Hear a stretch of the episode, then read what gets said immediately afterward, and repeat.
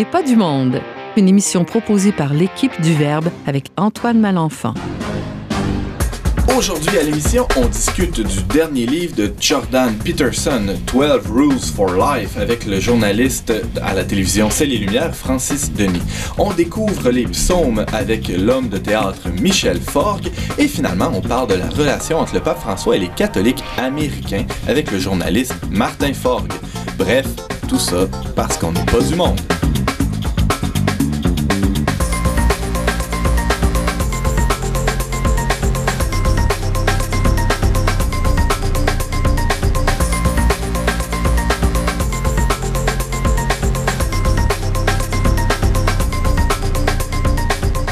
Bonjour à tous et bienvenue à votre magazine culturel catholique. Ici votre animateur Antoine Malenfant, rédacteur en chef du magazine Le Verbe. Et euh, j'ai le bonheur, j'aurai le bonheur de vous accompagner pendant la prochaine heure. Moi-même accompagné de trois chroniqueurs et invités.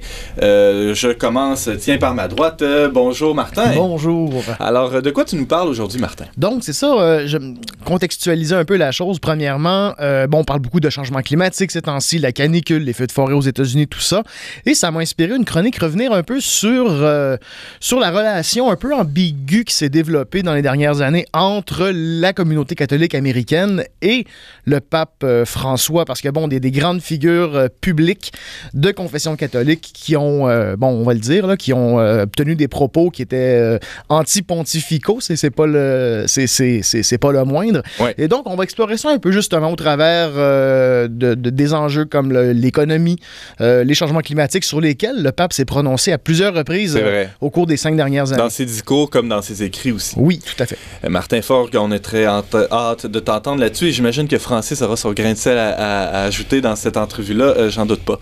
Alors, Francis Denis aussi, tu es, avec nous aujourd'hui pour nous parler de quoi? Salut Antoine. Salut. Ben, je suis ici pour te parler justement de, de ce psychologue canadien qui fait fureur sur le web actuellement, Jordan B. Peterson. On va parler de son livre Les 12 règles pour la vie. Un antidote au chaos. Oh, ça, ça, promet, je le sens. Et euh, on a aussi à l'émission aujourd'hui M. Michel Forgue. Bonjour Michel. Bonjour Antoine. De quoi euh, vous nous parlez aujourd'hui, Michel? Ah, je vais vous parler d'une marotte que j'ai depuis euh, déjà six ans, je crois. Oui, c'est ça, cinq ans. Euh, le livre des psaumes, qui s'appelle aussi le livre des louanges, euh, dont j'ai fait un spectacle il y a de ça, il y a, oui, en 2013 jusqu'en 2015 avec Sokabi, euh, qui s'appelait Le Psautier des solitudes, que j'ai présenté, que je présente plus, euh, un album, un disque que je que j'ai fait récemment euh, l'an dernier en fait avec Jacques Boucher à l'orgue, puis des psaumes traduits par Paul Claudel, c'est une très grande nouveauté que que j'aime beaucoup comme comme littérature. Un spectacle que je suis à préparer, toujours sur les psaumes, c'est 11 psaumes, mais là, ça s'appelle 11 psaumes euh, tirés du livre des louanges. Parce que les psaumes, habituellement, c'est énormément de la plainte, mais là, on va parler aussi du bonheur et de la joie qui vient avec. Très hâte de vous entendre là-dessus dans quelques instants. Mais tout d'abord, euh, Francis Denis, bonjour. Allô? Euh, le psychologue, on, en parlait un peu plus tôt, le psychologue clinicien et professeur intellectuel public, euh, conférencier, bref, il a plusieurs titres. Euh, il s'appelle Jordan B. Peter, Peterson. Euh, est assez connu pour s'être opposé au projet de loi fédéral C-16 sur l'utilisation des pronoms personnels neutres. C'est un homme qui a enseigné à McGill, Harvard et qui maintenant est à l'Université de Toronto, donc toute une feuille de route, un CV bien garni. donc, il a publié le 16 janvier 2000 18, si je ne me trompe pas, chez Alan Lane, euh, un, livre qui s'intitule 12 Rules for Life, an Antidote, an antidote to Chaos, euh, qui n'est pas traduit encore, mais on, me dit que c'est en cours de traduction, entre autres en français, mais dans, dans, quelques autres langues. 40 langues. 40 langues, rien de moins. Euh, Francis Denis, tu as lu ce livre-là qui fait vraiment... Fureur. Fureur, beaucoup de réactions hein, qui sont suscitées par, par ce livre-là, mais déjà par le personnage aussi, hein, parce que c'est pas quelqu'un euh, qui, euh, euh, qui, se, qui se limite, disons, sur les réseaux sociaux, sur, les, sur YouTube aussi, hein, qui a des vidéos sur lui en, quantité, ses enseignements, ses conférences. Il critique beaucoup le politiquement correct, alors c'est pour ça que ça le fait. Ah. Très, pas, il y a beaucoup de détracteurs, disons. Alors, présente-nous peut-être le, personnage Jordan Peterson en quelques traits. Oui, ben moi, ce qui, ce qui est intéressant, c'est que j'en avais, je l'avais vu passer un peu sur les médias sociaux, sa face un peu partout, mais c'était toujours des, des, espèces de Skype, euh, des entrevues Skype, et donc j'avais jamais cliqué. Mais c'est des amis qui m'ont parlé de, de, lui, puis après ça, j'ai fait un peu de recherche, j'ai commencé à écouter ce qu'il disait, et là, j'ai passé tout l'été à écouter presque uniquement du Jordan P. Peterson.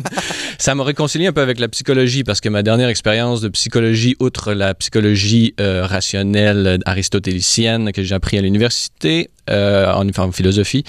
Je, disons, mon expérience de la, de la, psychologie, c'était celle du cégep et c'était un peu la psychopop rose bonbon où est-ce qu'on on n'arrivait on pas vraiment à, à rendre compte de la complexité et de la réalité de la psychologie humaine dans une, vraiment une approche globale. Et c'est ce que j'ai retrouvé chez Jordan B. Peterson. C'est pas nécessairement, euh, disons, le, point final de l'histoire de, de, de, la psychologie, mais mm-hmm. c'est vraiment quelque chose d'assez intéressant. Il s'inscrit dans quelle école, euh, juste pour... Euh, ben, il est un Jungien, on pourrait dire, là, de, de, de, Carl Jung. Euh, il revient sur.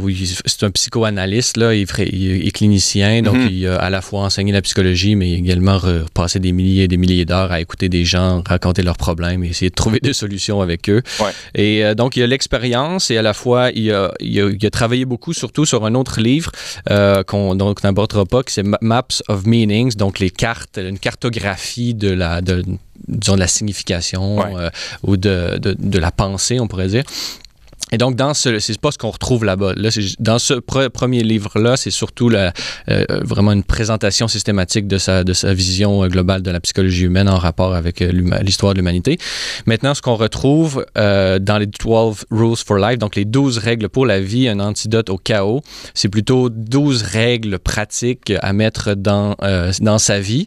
Et son livre, en fait, déploie chacune de ces règles-là en montrant à quel point ces règles qui peuvent paraître banales ou simples d'un premier regard peuvent, euh, disons, toucher quelque chose de, vraiment profond en nous et dans, dans le monde dans lequel on vit, de, de ceux qui nous entourent, et d'améliorer la société et améliorer sa propre ben, condition. c'est là où, je m'en venais. En fait, tu parles d'améliorer la société. On, on, a affaire à un psychologue qui... Euh, euh, sans, je dirais, déborder de ses compétences, mais développe une certaine anthropologie où, dans le fond, il ne s'intéresse pas simplement à la psyché humaine, en fait, des gens qui, qui, qui, sont étendus sur le récamier devant lui, mais aussi à une vision presque politique. Oui, exactement. Mais moi, ce qui me, ce qui me fascine, c'est comment, justement, à partir d'une une, perspective psychologique, on peut inférer ou en, induire des éléments, euh, disons, collectifs, comme tu, viens, comme tu viens de le dire.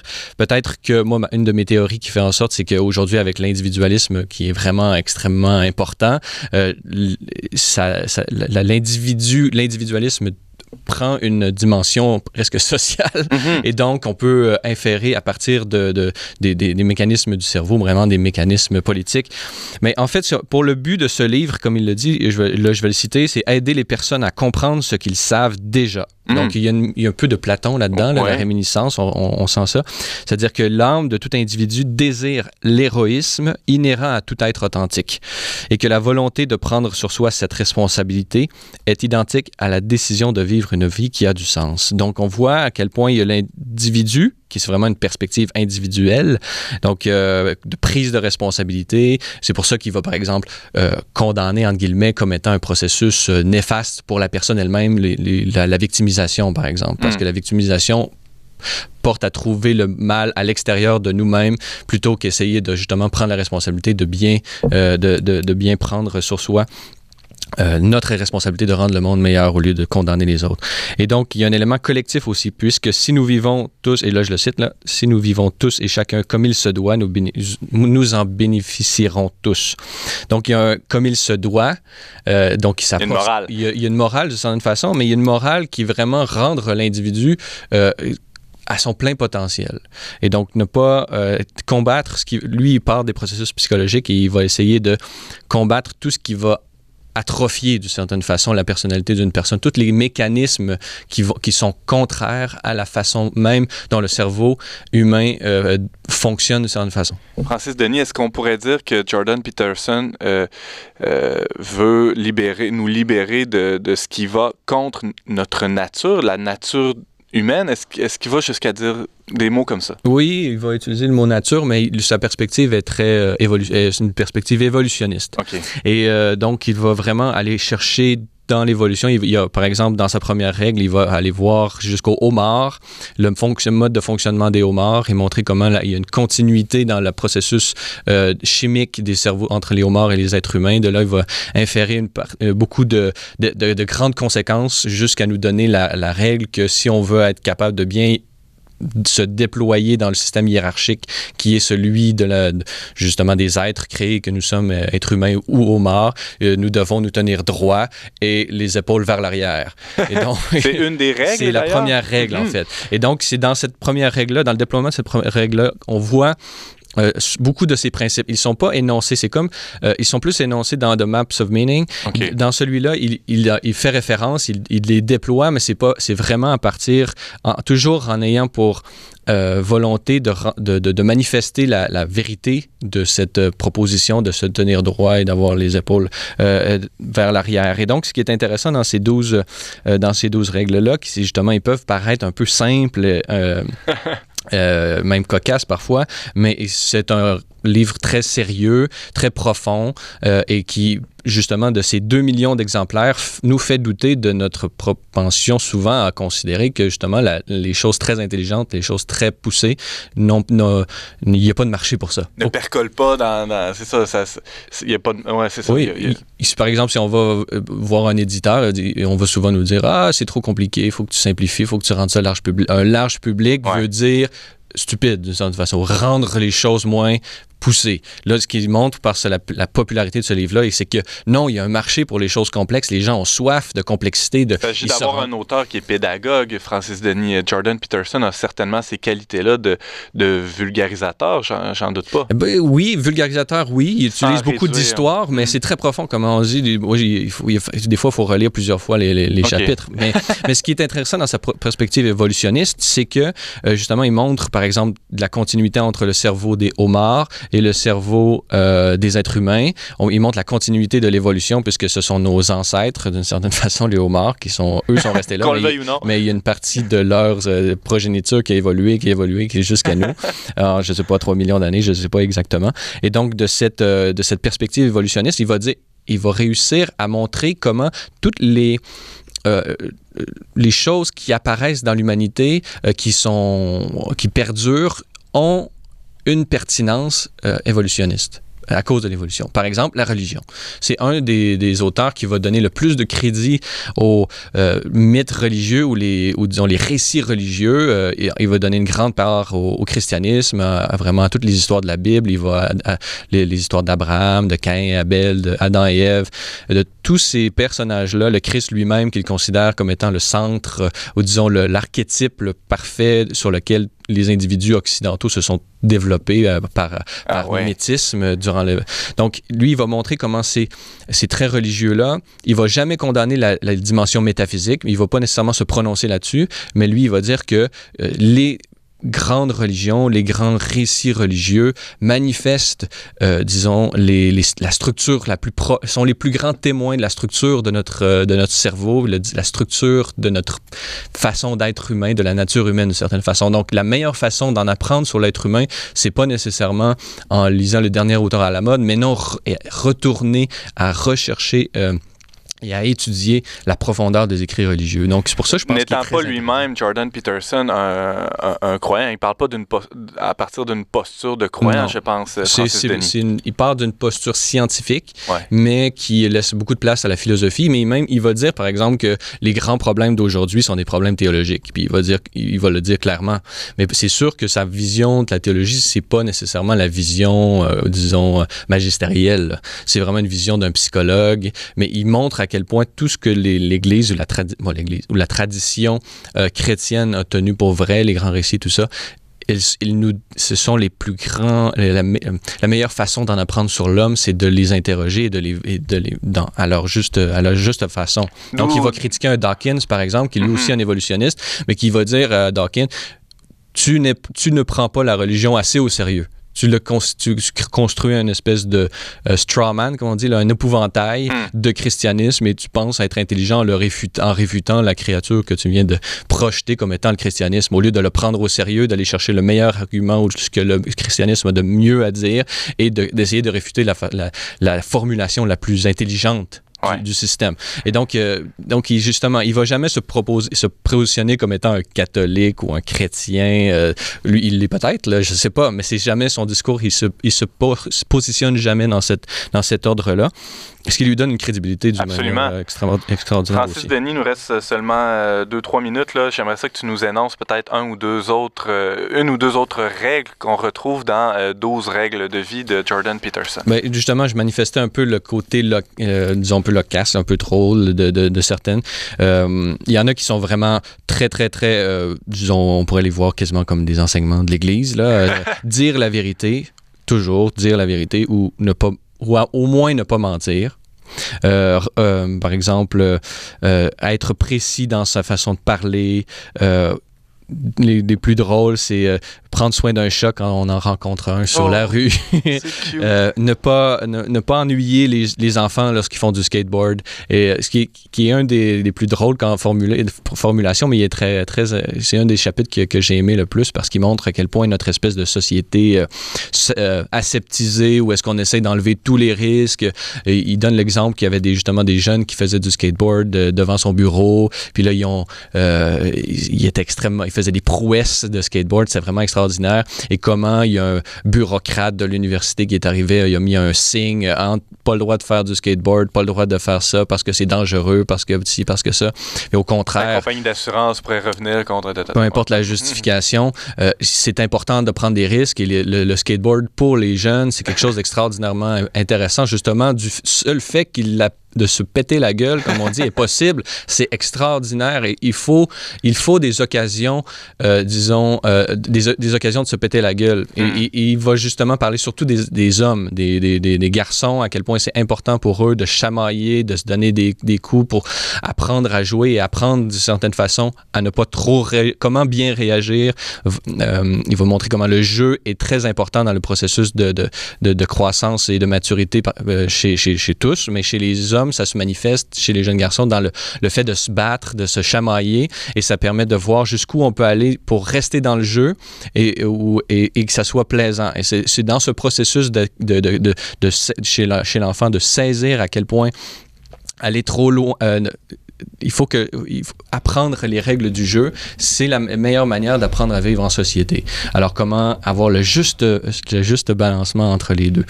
Euh, donc il y a beaucoup de, règles. Juste pour finir, euh, vraiment le- ce qu'il y a de plus euh, central chez lui, c'est c'est la façon de, de toujours garder justement cet équilibre entre les deux principes de l'univers. Là, on pourrait le critiquer un peu, un peu du- d'une perspective chrétienne entre le chaos et l'ordre, le yin et le yang, comme il montre. Euh, il y a le- dans, l'univers, il y a le principe de chaos et le principe d'ordre. Et l'être humain est fait, par exemple, le chaos, c'est ce qui nous permet euh, de, de, permet de, disons, à l'inconnu d'émerger, de se manifester.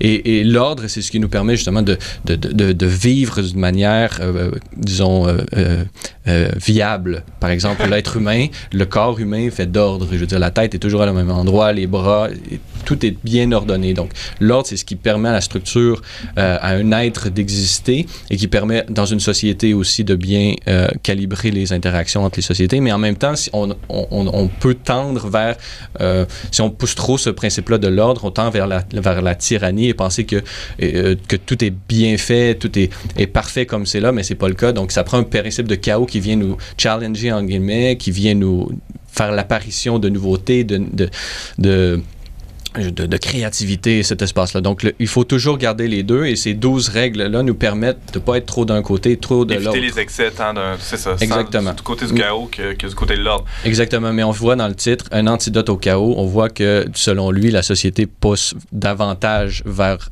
le, le, le, le fait de réduire le principe d'ordre à celui Ouais. de chaos. Donc, il faut mettre de l'ordre aujourd'hui. Dans un autre, euh, dans 100 ans, peut-être qu'il faudra mettre un peu de chaos, mais aujourd'hui, il faut mettre de l'ordre. Donc, 12, rôles- de, 12 règles pour la vie, un antidote au chaos. Francis Denis, tu nous parlais donc du dernier livre de Jordan B. Peterson. Merci beaucoup. Euh, c'est pas encore traduit en français, mais semble-t-il, il y a des éditeurs qui y travaillent présentement. On peut te voir et t'entendre à l'animation d'Église en sortie et sur la route des diocèses. Euh, c'est diffusé tout ça à la télévision de Celle et Lumière. On peut également te lire dans le Huffington Post et surtout sur le verbe.com. Merci beaucoup, Francis Denis, d'avoir été avec nous. Merci, Antoine. Cause that's where the music's going. You are my big dark blue, and I wanna swim all around you. You are the sweetest melody I've never saw.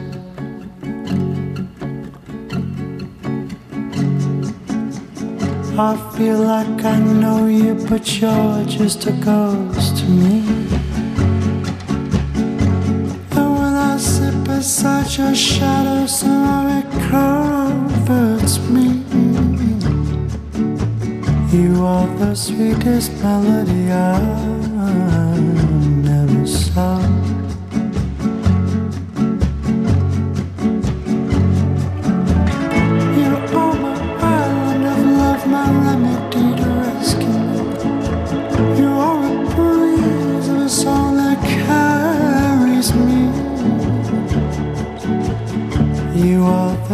sweetest melody I never saw.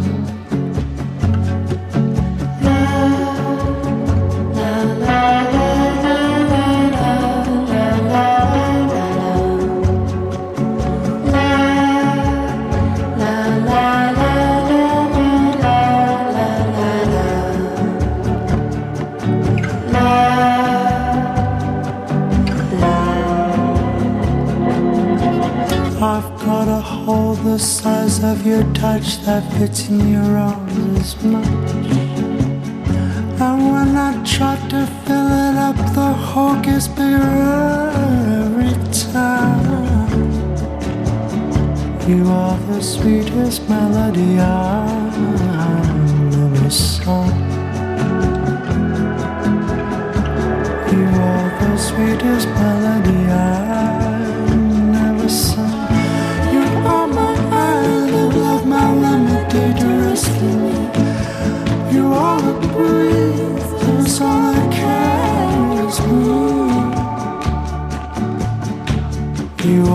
sweetest melody. I've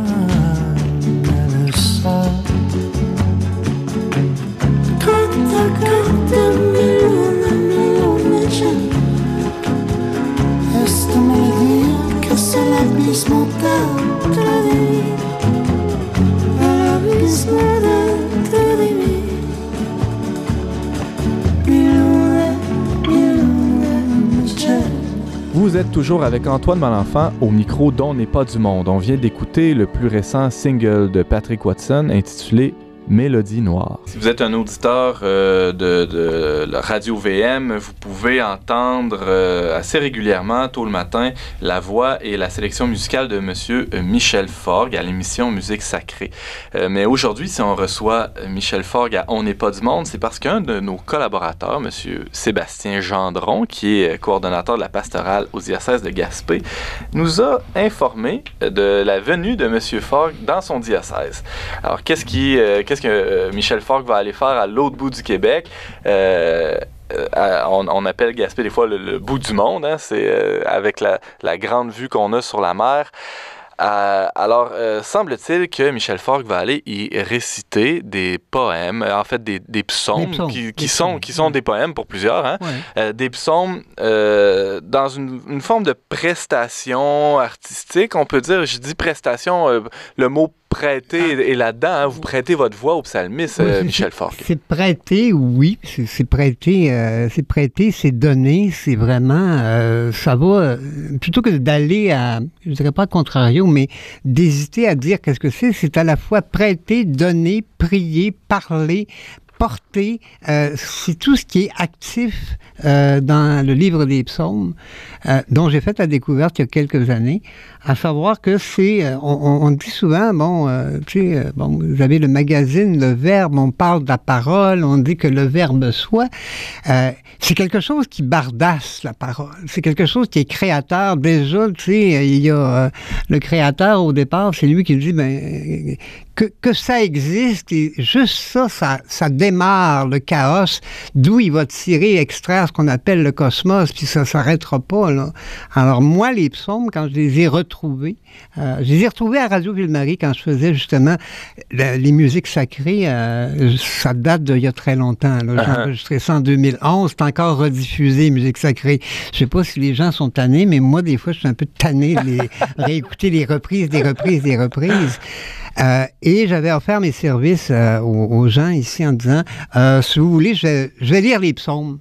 Il y a des psaumes pour la, la- la messe du dimanche et des extraits en plus. C'est Ouais. pas des psaumes au complet, c'est des extraits. C'est des petits bouts de psaumes là, qu'on on parsait. Mettez un peu de persil de psaumes par-ci, par-là. Lors de la célébration, ça va être bien bon avec le pain azim. Et puis, je je dis, bon, ben, ça va bien aller. C'est des textes très courts, je vais les enregistrer. Ça va prendre, bon, je peux vous en enregistrer 40, ce sera pas long. J'ai, euh, la première fois que j'ai essayé d'en enregistrer, j'en ai enregistré simplement 10. Et c'était même pas des psaumes au complet, c'était des extraits parce que ça m'épuisait. Ça me vidait de ma substance.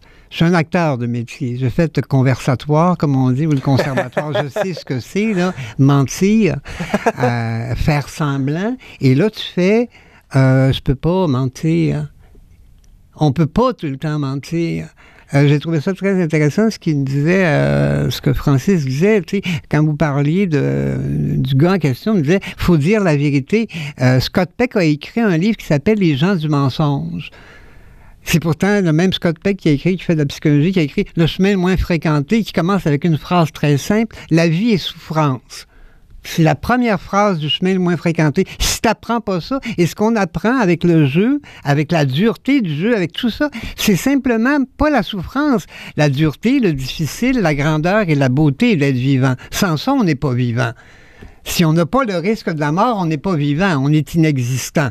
Alors donc, faisons avec ce qu'on est, puis avec ce qui nous est donné. Et les psaumes, c'est ça, quand je les ai lus, j'ai fait, je suis pas capable. Ça m'épuise, ça va me chercher. Puis j'étais, euh, on remonte il y a très longtemps, euh, en 2011, on est en 2000 euh, plus tard. Et puis là, c'est sept ans plus tard, puis à un moment donné, je fais, comment se fait que je suis pas capable de mentir? Comment se fait que je suis pas capable de faire semblant avec avec ces textes-là? Puis ça a donné euh, un spectacle qui s'appelait Le Psautier des solitudes. J'ai travaillé avec Jean Duhem, le spécialiste des psaumes en, en littérature. en- puis il m'a conseillé. Puis la, la première fois qu'on s'est vu, on s'est très bien entendu. J'ai fait, qu'est-ce qui est écrit là? Il dit, ce qui est écrit là, il dit, ce n'est pas vraiment traduit tel quel. Il dit, comme dans Vanité, euh, tout n'est que vanité. Il dit, c'est pas ça. Le texte original, c'est, le texte, c'est brume, tout n'est que brume. J'ai fait, enfin, tu me dis exactement qu'est-ce qu'il y en est. Parce que y a- ça a été traduit d'une certaine façon, d'une certaine manière, dans un certain but. Euh, Mais là, je regarde les psaumes, je fais, et je suis parti avec ça. Et puis là, quand je parlais l'autre jour avec euh, Sébastien, avec Sébastien, on, est- on s'est croisés à un moment donné, puis on est devenus amis. Et puis, euh, bon, on se parlait au téléphone, puis il me dit Ah, il dit, euh, euh, euh, euh, viens faire les psaumes. Je- ils m'ont invité, à, lui et sa femme, à aller à, Ga- à Gaspé. Je fais Moi, je suis quand même pas pour faire euh, 15 heures de, de train ou de retour pour une journée. Alors, je dis Je vais aller dire des psaumes à, à la cathédrale de Gaspé. Il m'a rappelé le lendemain, il dit J'aimerais ça que tu viennes et que tu puisses présenter tes lectures de psaumes comme tu les fais, euh, comme tu les parles, comme tu les portes, comme tu les dis, etc. Et puis, on va voir à ce que tu parcours la Gaspésie. Moi, au lieu, d'aller en Gaspésie pendant le- la belle période d'été, évidemment, j'y vais au mois de novembre quand il fait fret, noir, gris, venteux. C'est le temps idéal pour se réunir et écouter les psaumes, parce que dedans ça, c'est de ça qu'on parle, de la difficulté d'être. Michel Forgue, euh, quand vous, vous récitez les psaumes, euh, j'imagine que vous en faites pas une lecture euh, euh, Non, ça aplani. Non, ça ou, dérange. euh, oui, c'est ça. Ça hein, je- vous entends là, Ça parler. dérange beaucoup. Vous les vivez. Oui, j'ai eu, des- j'ai eu de très beaux compliments. Je me rappelle, j'étais à Trois-Rivières, puis je présentais le aussi des solitudes, puis on était à la cathédrale. Puis il y a une dame qui vient me voir après, elle a dit Ça fait des années que j'espère ça. Que quelqu'un, quand il dit dans le, dans, le, dans le psautier Seigneur, je crie vers toi, elle dit que j'espérais entendre un jour crier. Puis elle dit Vous avez crié ça. Elle dit On était comme. Parce qu'on parle pas fort en présence de Dieu, tu sais faut jamais parler fort. faut jamais discuter vraiment avec lui. Tout le monde oublie complètement euh, Jacob et le combat avec l'ange. Ah ouais. faut jamais, tu sais. Ou le cri de l'aveugle euh, Oui, de Jéricho, euh, et- Seigneur mais Jésus, fais et pitié. Je disais à. Jean, à un moment donné, je dis, Jean, j'ai dit, il négociait un peu beaucoup avec Yahvé, hein, euh, dans- dans- il dit un peu, je t'aime, je t'adore, mais moyennant tant. Tu m'aimes plus, je t'aime plus. On marche de même. Ah, il y en a du négoce. Il y a aussi oui, Abraham qui, par Oui, rapport à Sodome et Gomorre, qui dit tout un dialogue Et c'est. Ben oui. c'est ce que j'ai apporté quand j'ai Ouais. fait le psautier des solitudes. Et à des moments donnés, il y a des murmures terribles, par contre, aussi. Euh, quand on parle de la souffrance, quand on parle de, euh, de la mort, de l'agonie, de la solitude, de la douleur, on peut pas crier ça. Moi, j'ai eu la très grande chance, ça, doit s'entendre, mais ça doit, ça paraît aussi. J'ai eu la très grande chance, je suis en rémission d'un cancer. Je sais ce que c'est être hospitalisé pendant trois mois, allongé sur un lit, nourri à perfusion, parce qu'ils savent pas si tu vas passer les prochains jours. La seule chose qui te reste. Alors, quand tu dis, euh, euh, euh, si je franchis les ravins de la mort, tu ne peux pas vraiment t'étirer sur la syllabe. Si je franchis les ravins de la mort, je ne crains aucun mal. Tu sais, garde. T'es déjà franchi? Comment? Avec un, un hélicoptère? T'étais-tu euh, suspendu à quelque chose? Tu parles pas de même. T'as peur. T'as très peur. Et ça fait partie de l'état des choses. Et à des moments donnés, tu doutes pas à peu près. C'est après, quand tu es passé un peu à travers, tu fais. Pourtant, j'ai le vertige, mais je suis passé au-dessus de mon vertige. C'est pas grâce à moi. Il y a quelqu'un qui a dû me porter à un moment donné. Puis aussi, tu prends des choses comme Ah. oui, ça se pourrait que ça se termine là c'est je vais mourir. Là, tu fais OK. Tu peux pas dire non. Là. Tu peux dire peut-être, puis tu peux plus négocier. Alors tu dis OK. Et là, tu commences à voir la vie et le monde d'une façon très, très différente. Michel Forgue, euh, il y a des pères de l'Église, je ne saurais les nommer, euh, euh, qui disent que le, le livre des psaumes ou les psaumes contiennent toute la gamme des émotions, des sentiments Oui. humains. Vous êtes d'accord avec oui, ça? je ne connais pas de plus grand livre. Je suis un littéraire, j'ai une formation théâtrale, puis je suis un gros liseux, comme on dit. j'ai lu beaucoup, beaucoup de choses, puis j'en, j'en lis encore beaucoup. Je ne connais pas un, un texte qui est aussi vaste que le livre des psaumes. Je n'en connais pas. Qui raconte qu'est-ce que c'est le parcours de l'être humain. L'autre jour, je lisais le psaume 118, puis j'avais oublié que le monothéisme se fait pas du jour au lendemain. C'est comme le homard, tu sais. On passe de la crevette au homard, puis après ça, euh, on, on s'en va ailleurs. Mais il y avait le polythéisme, et à un moment donné, le psalmiste dit, il appelle euh, Yahvé ou Dieu, il dit Toi, le Dieu de Jacob. C'est parce qu'à un moment donné, il n'y avait pas juste le Dieu Jacob. Jacob avait d'autres dieux que ce Dieu-là. C'était très long à, à ce Dieu-là de faire comprendre, à dire Je suis ton Dieu, ton, ton unique à Mm. toi. Quand je te parle, réponds-moi, je te parle à toi. Nous, ben non, pas besoin, j'en ai une pléthore de dieux un peu partout, là, pour, pour ci, pour ça, pour telle occasion. Je euh, j'ai pas besoin de. Je vois pas vraiment l'utilité. Puis les gens lisent, à un moment donné, Salomon, avec la quantité d'épouses qu'il y avait, puis la quantité de, de divinité qui venait avec les, épouses qu'il y avait. Mais c- ça a été long. puis là, c'est- mais toi, le Dieu de Jacob, puis d'ailleurs, quand, Jacob se, bat avec l'ange, qu'il dit euh, Je suis content de m'être battu avec toi, enfin j'ai un vis-à-vis, j'ai un répondant. C'est c'est l'être humain qui est le répondant de Dieu. Si Dieu est la question, c'est nous la réponse. Alors, s'il veut dialoguer, il faudrait peut-être qu'on se parle. Puis on se parle, on se parle comme on se parle, j'ai l'impression. En tout cas, moi, c'est ce que je fais. Comment les gens le reçoivent, Des fois en criant, des fois en chuchotant, des fois, en des chuchotant, fois, des fois en avec... euh, riant, des fois en Mhm. pleurant, parce qu'il y a des choses très, très belles. Puis il y a des choses à des moments qui sont insolites, euh, qui sont vraiment, tu fais, hein? Wow! Euh, Claudel dit à un moment donné, euh, dans sa traduction, il dit euh, J'ai des jambes, puis je peux faire ce que je veux avec. wow! Quand est-ce qu'on nous dit ça? La plupart du temps, non, non, cours pas, là. Non, non, regarde, non, on s'en va. Euh, Assis-toi, tais-toi, parle pas. Euh, non, regarde en face de toi, pas à côté. J'ai passé ma vie, dans- quand j'étais enfant, à regarder par la fenêtre. C'était tellement ennuyant à l'école. Je dis, on peut pas. Un tableau noir, c'est un tableau noir. Mais une fenêtre ouverte, c'est des nuages qui passent. Tu apprends au moins la température, la couleur du ciel, la couleur de la vie. Si on nous enseignait un peu la couleur sur un tableau noir, il n'y aurait aucun problème. Mais c'est la fenêtre. Il n'y a, pas a pas un peintre, il n'y a pas un créateur au monde qui peut rivaliser avec l'océan. Je me rappelle, il y avait Jean Villard, un homme de théâtre, qui disait à un moment donné, il dit, c'est épouvantable. hein. Il dit, nous, on essaie de fixer un moment de l'océan, mais il dit, quand on regarde devant nous, là, continuellement, ça se déroule et c'est continuellement parfait. Même une catastrophe, c'est continuellement parfait.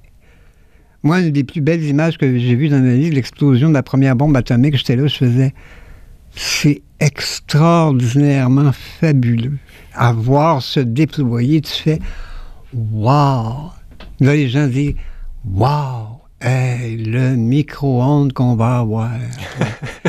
C'est- de ramener les choses. à- bon, on en a fait une bombe aussi. Ça Ouais. dépend de l'usage qu'on en fait. Alors, les psaumes sont un peu dans ce sens-là. Je les apporte comme ça. Je les ai faites dans un premier temps comme ça. Avec l'album que j'ai fait avec Jacques Boucher, la première fois, ce sont des textes traduits par Paul Clotel, ce qui est une très grande nouveauté. Je savais pas que cet homme-là, un homme de théâtre, qui avait traduit les psaumes. Et j'ai mis la main dessus pendant que j'étais hospitalisé. Alors donc, c'était intéressant de, de pouvoir lire euh, ces choses-là dans la langue de Claudel, une langue qu'un homme de théâtre comme moi aime beaucoup. C'est un très, très grand dramaturge. Ouais. La plus belle chose que j'ai entendue, j'ai fait le chemin de la croix quelques reprises dans ma vie, puis je l'ai faite l'année dernière à La pièce de chapelle- théâtre de Claudel, le ouais, chemin de la croix. Oui, la oui, oui. Paul Claudel, puis je l'ai fait à la chapelle Saint-Louis. Puis il y a des gens qui viennent me voir après et disent Mon Dieu, que c'est moderne. ça, c'était des jeunes qui avaient 20 ans. Puis j'ai fait Mon Dieu, ils n'ont pas beaucoup lu, hein. Ils ont juste 20 ans. Ça date de 1920. Puis tu fais, il y a donc dans le vieux stock, il y a peut-être des choses bien neuves. Les psaumes en font partie de ce vieux stock-là. stock, oui. Michel Forgue, c'était passionnant. Va falloir vous réinviter. Euh, vous euh, nous parliez de votre travail avec euh, les psaumes euh, que vous présenterez en Gaspésie dans les prochains mois, en fait en novembre. Les infos sont à venir, là, mais Ouais. on peut rester à l'affût. On peut en, en apprendre, en savoir davantage aussi en visitant votre site web, michelforgue.org. Merci beaucoup d'avoir été avec nous. Allez acheter l'album Quelques psaumes alternés. C'est disponible chez Novalis et aussi euh, au, euh, euh, librairie Pauline. Accompagné à l'orgue. Euh, C'est oui, euh, c'est plus qu'accompagné. Moi, je dis 11, euh, 11 minutes de psaume, mais le, le disque dure 55 minutes. Et ce sont de très belles musiques. Ce sont des compositrices, des femmes que Jacques Boucher a choisies et il les interprète magnifiquement bien. Michel Forgue, merci beaucoup.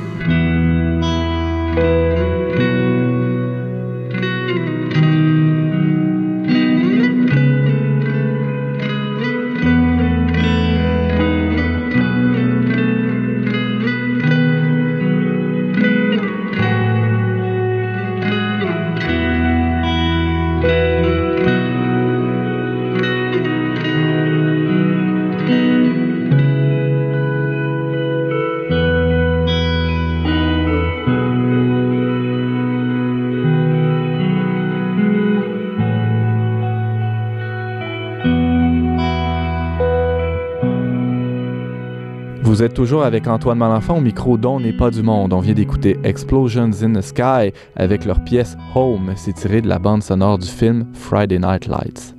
Le 2 août dernier, l'Église catholique annonçait une modification au catéchisme de l'Église catholique sur la question de la peine de mort.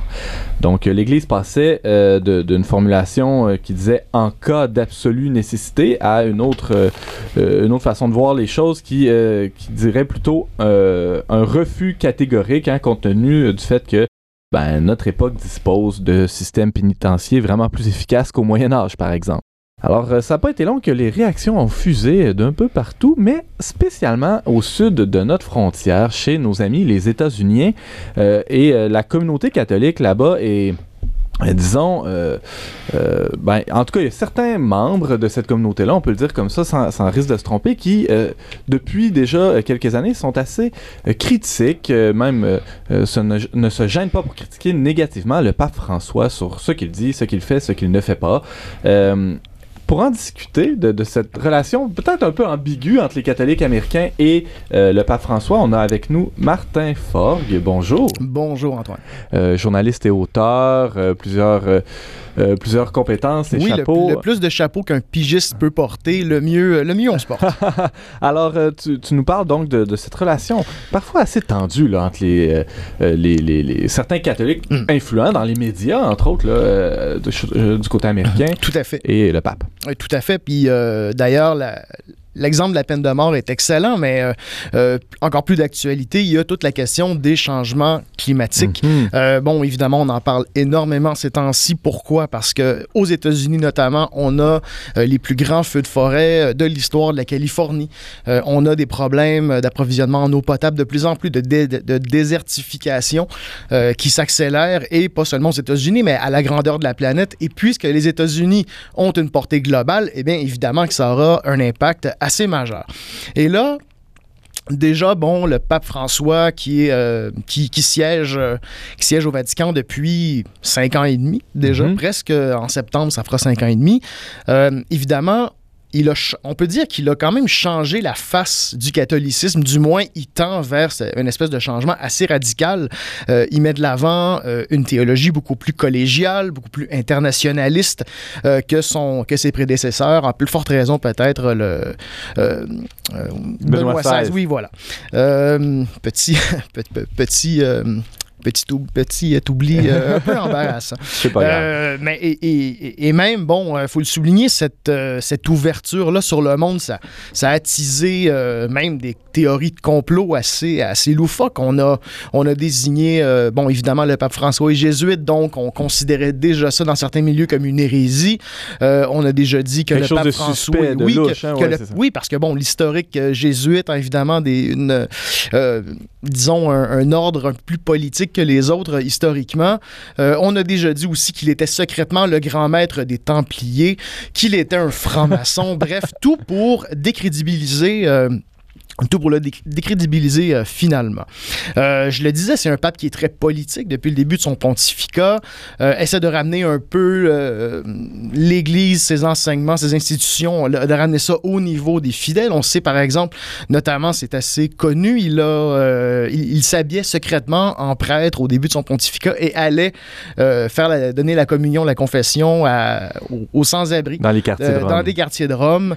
Il l'a fait, et ça, je l'ai appris récemment. En fait, je l'ai appris aussi récemment que, que- qu'hier, en faisant, en complétant la recherche pour la, pour la chronique. Euh, bon, on connaît évidemment un peu la, bon, la position des grandes religions sur, euh, sur, l'athéisme, les athéismes respectifs. Et là, il y a un jeune Italien euh, qui s'appelle Emanuele. Son père venait de décéder et il était, il était lui-même athée, mais il avait baptisé ses enfants. Et là, il est allé, au cours d'une occasion où le pape euh, euh, répondait à des questions aux enfants, euh, le petit Emmanuel s'est pointé au micro, était trop gêné pour, pour poser la question au- Devant tout le devant monde, tout le ben monde. Le pape François l'a fait venir, il a chuchoté sa question et c'était Mon père athée est-il au ciel? Et là, euh, bon, en, en élaborant un peu sur le courage du jeune, il a fini par dire, euh, bon, évidemment, il disait, euh, surtout euh, via le, bon, le fait que- qu'il a- qu'il a fait baptiser ses enfants tout en lui-même étant athée, Euh, il a dit Est-ce que Dieu abandonne ses enfants? Est-ce que Dieu abandonne un homme bon, donc ton père, tu t'en fais pas? Donc, tu sais, c'est un pape très humaniste euh, en même temps. On peut penser aussi à la manière euh, qu'il a d'écrire euh, les, les, documents officiels. Mhm. C'est écrit à la première personne. c'est des, des, exhortations très personnelles. Dans un style, on, oui, oui, dans, on dans sent qu'il nous parle personnellement. Dans un style grand public plutôt Mhm. qu'un style un peu plus académique, grandiloquent, comme on l'a Ouais. vu par le passé. Et donc, pape très politique, probablement le plus politique depuis, je dirais, la première partie du pontificat de Jean-Paul II. Mais revenons euh, Oui. à, nos, à nos voisins américains. Oui. Martin Fogg, ça, ça plaît pas à tout le monde, euh, ce- cette attitude-là, mais- et même les propos qu'il tient. Non, effectivement, il a, con- il a tenu beaucoup de propos euh, qui allaient complètement à l'encontre des positions traditionnelles des communautés euh, chrétiennes en général et catholiques en particulier. Euh, il s'est souvent prononcé contre le capitalisme, il s'est souvent prononcé contre la cupidité. Dans ses nombreuses interventions, il a condamné la guerre. Euh, euh, il a également eu un discours extrêmement positif sur les migrants. Il avait notamment, il avait notamment appelé les paroisses européennes à accueillir les migrants et avait dit, euh, là je paraphrase, il avait dit que euh, si chaque paroisse en Europe pouvait accueillir deux migrants chacun, ou euh, c'était peut-être peut-être un petit peu plus que ça. Euh, bref, euh, c'était pas un, un si grand nombre. Eh bien, le problème de la crise migratoire serait réglé. Et c'est assez, c'est quand même cette charité-là, cette bonté-là s'inscrit dans les préceptes Ça a été catholiques. interprété de toutes sortes de manières, comme Oui. si le pape voulait une ouverture sans borne des frontières, etc. Mais c'est plutôt un appel à, à une meilleure intégration Ben, de, de l'immigration. Donc, on, dit- on dit depuis le début de la chronique, le pape François, c'est le retour aux racines euh, un peu plus euh, bon, du catholicisme, de la relation avec, euh, avec le Christ. Et bon, justement, le nœud du, du sujet, il y a quelques années, il a consacré une encyclique complète seulement sur l'importance de protéger la terre, de protéger l'environnement. La maison commune. Oui, la fameuse Laudato Si. Mhm. Euh, donc, euh, un appel à protéger cette création-là. Euh, et bon, évidemment, c'est là que ça comme c'est là que c'est venu entretenir un énorme choc parce que environnement, religion et économie dans le contexte américain, tout ça est intimement relié. Et là, il faut contextualiser un peu parce que Bon, les États-Unis sont un pays euh, majoritairement chrétien. 73% de la population euh, appartient à une des nombreuses dénominations, surtout protestantes, évangéliques, baptistes. Mais 22 de, des Américains sont de confession catholique, donc environ 68 millions, ce qui en fait un des plus grands groupes euh, catholiques minoritaires au monde. Deuxième environ peut-être. il y a le Brésil aussi qui a une grande communauté. Donc, euh, ça fait beaucoup de monde. Ça donne, ça, ça donne un, c'est- un pouvoir, euh, pouvoir, pouvoir politique, évidemment, assez évident Ouais. parce que, bon, dans un, dans un système électoral, là, ça, ça vient évidemment jouer. Euh, et donc, il y, y a quand même plusieurs figures publiques catholiques qui sont, bon, qui se prononcent vraiment de façon, de façon très marquée contre ces discours, contre les discours pontificaux. J'en nommerai deux pour, euh, pour le besoin de la chronique. Euh, deux principaux. euh, Rick Santorum, qui a été longtemps euh, sénateur de Pennsylvanie, qui a été également candidat à la primaire républicaine, et aussi Bill Donoghue, qui est le président de la Ligue catholique. Et donc, c'est- c'est ces deux figures qui sont extrêmement influentes, évidemment. Et donc, commençons par Rick Santorum, qui, lui, par exemple, même si le pape est venu libéraliser, ou du moins euh, amener une euh, perspective plus ouverte sur certains enjeux, eh bien, M. Santorum continuait à, en renforcer la ligne dure constamment. Il a soutenu Donald Trump aux dernières, euh, pour les, dernières élections et on sait que M. Trump, en termes de, termes de religiosité, disons, est devant un certain challenge. hein. Si, euh, si, si on devait compter une transgression d'un commandement par commandement, il faudrait en écrire au moins, faudrait écrire au moins quatre ou cinq autres décalogues. Donc, euh, euh, mais ça n'empêche pas, évidemment, M. Santorum, pour des raisons politiques, stratégiques, de soutenir le président Trump. Il y a eu beaucoup de, il y a beaucoup de positions également contre, justement, les changements climatiques. Et au cours de la dernière, et, lorsque le- lors de la publication de Laudato Si, euh, il a dit euh, le pape euh, devrait se concentrer sur la religion et ne pas faire de, et ne pas faire de politique. Et il a aussi dit le pape n'est pas scientifique. Donc, euh, C'est- euh, ne pas tenir compte du fait que le pape, dans ses écrits, euh, s'appuie sur, euh, sur toute une littérature et aussi sur, euh, sur l'Acad- l'Académie pontificale des sciences. il, y a, y toute une, une pléthore de, de scientifiques et derrière ça. surtout sur sa propre formation, puisque euh, le pape François possède une maîtrise en chimie.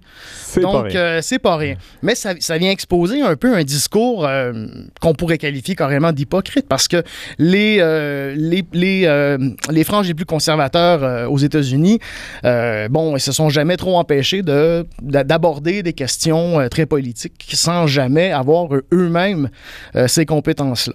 Martin a- oui. il y a un autre leader aussi. Il nous reste quelques minutes Oui. là, dont, tu, dont tu veux nous parler. Oui, Bill Donahue, qui est lui président de la Ligue catholique, euh, qui lui aussi continue à renforcer cette ligne dure euh, sur les enjeux un peu plus moraux, euh, notamment dans dans, dans tout le scandale, dans toute l'affaire des, des scandales sexuels, alors que le pape François démontrait une ouverture, démontrait une, une urgence de, de remédier à la situation, notamment après un cas particulier au Chili où bon, il avait soutenu il avait d'abord soutenu un évêque chilien qui était accusé pour ensuite revenir un peu euh, suite aux, aux différentes réactions et faire un peu le, un mea culpa.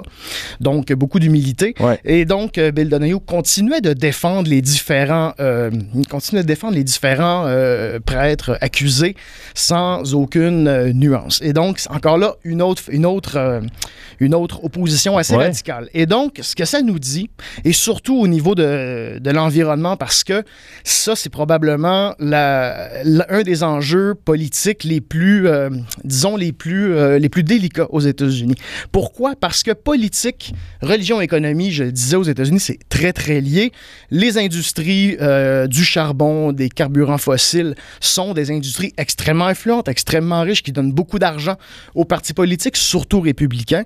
Eh bien, c'est sûr que si au sein de la communauté même, les gens peuvent être divisés, euh, au niveau politique, c'est vraiment pas le cas parce que, euh, évidemment, euh, quelqu'un comme Rick Santorum, qui par exemple voudrait se représenter pour une primaire présidentielle, doit avoir le soutien financier de ces grandes compagnies-là. Et là, lorsque son chef spirituel vient adopter des positions beaucoup plus libérales sur la question, il se retrouve dans un coincé. Mais ce qui est intéressant, c'est le choix qui est fait à ce moment-là. Et le choix est fait de, de rester du côté de ces bailleurs de fonds. C'est, alors, c'est- ça vient vraiment, et, et ça, euh, et en conclusion, euh, Ouais. je- je- il, faut, il faut évidemment en parler.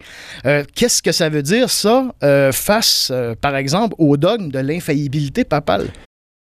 C'est une, C'est- c'est une excellente question parce que, euh, en fait, je serais curieux d'entendre Francis Denis euh, là- là- là-dessus. sur, oui. sur- sur le, disons, le moyen de moyenner des politiciens américains, disons que les républicains ont appris de leurs maîtres démocrates en ces questions, surtout aux questions Mhm. d'avortement et tout ça. Ça fait longtemps que Ou de les- nombreux démocrates catholiques ne respectent pas, pas, l'enseignement de l'Église sur Mhm. l'avortement et tout ça. Puis il y avait des grosses questions Mhm. dans le temps de Benoît XVI sur la commu- est-ce qu'on donne une communion ou pas aux politiciens qui sont pro-avortement, comme euh, Pelosi. Bon, on pourrait euh, sortir euh, toute la liste. là.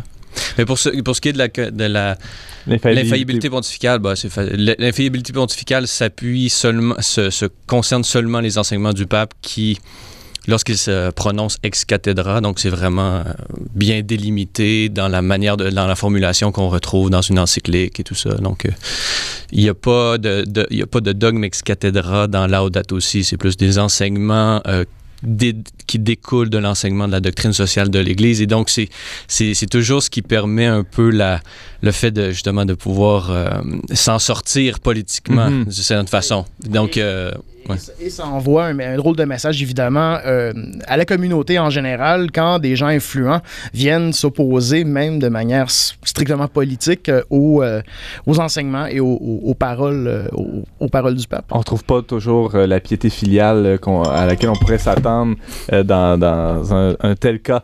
Martin Forgue, tu nous parlais de, ben, de la relation des catholiques américains avec le pape François, une relation tendue, ambiguë, complexe, où la politique, l'économie l'économie, l'environnement, tout ça est bien euh, mélangé. Il y a une belle soupe.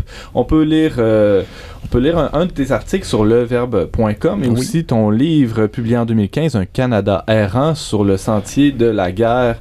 Euh, prochaine fois, tu viendras nous parler peut-être de, de- de la relation entre l'Arabie Saoudite et le Canada. Ça serait intéressant. Ah, ça pourrait bien, mais on peut parler de. on- évidemment, ça- dans cette chronique-là, on va beaucoup s'aborder à des, s'attarder à des enjeux politiques. Donc, Mhm. euh, et ce qu'on constate, c'est que tout enjeu peut être interprété euh, sous l'angle, euh, sous l'angle un peu plus euh, confessionnel. Ouais, Donc, ouais. c'est ça qui va être intéressant de, de voir. Ben, alors, très hâte de t'entendre sur, sur tous, ces, tous ces sujets. Donc, merci beaucoup, Martin Forgue, d'avoir été De là. rien.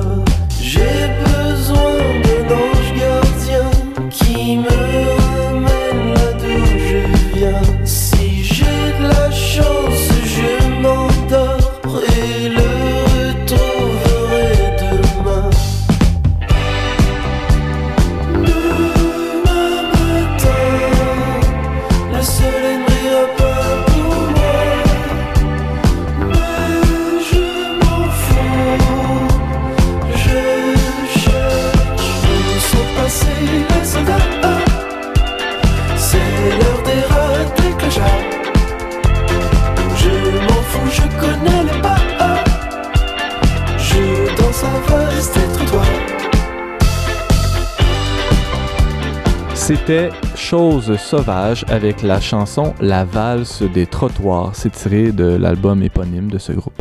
On parlait cette semaine du livre de Jordan B. Peterson, 12 Rules for Life, avec le journaliste euh, Francis Denis de la euh, télévision C'est Lumière. On euh, discutait aussi de la récitation des psaumes avec l'homme de théâtre Michel Forgue et de la relation entre l'Église catholique des États-Unis et, et le pape François avec le journaliste Martin Forgue. Merci beaucoup, chers auditeurs, d'avoir été des nôtres. On vous attend la semaine prochaine, même heure, même antenne, pour un autre magazine dont n'est pas du monde. La sélection musicale a été faite par James Langlois. À la réalisation technique, c'était Alexandra Jurgen. À l'animation, Antoine Malenfant. Cette émission a été enregistrée dans les studios de Radio-VM.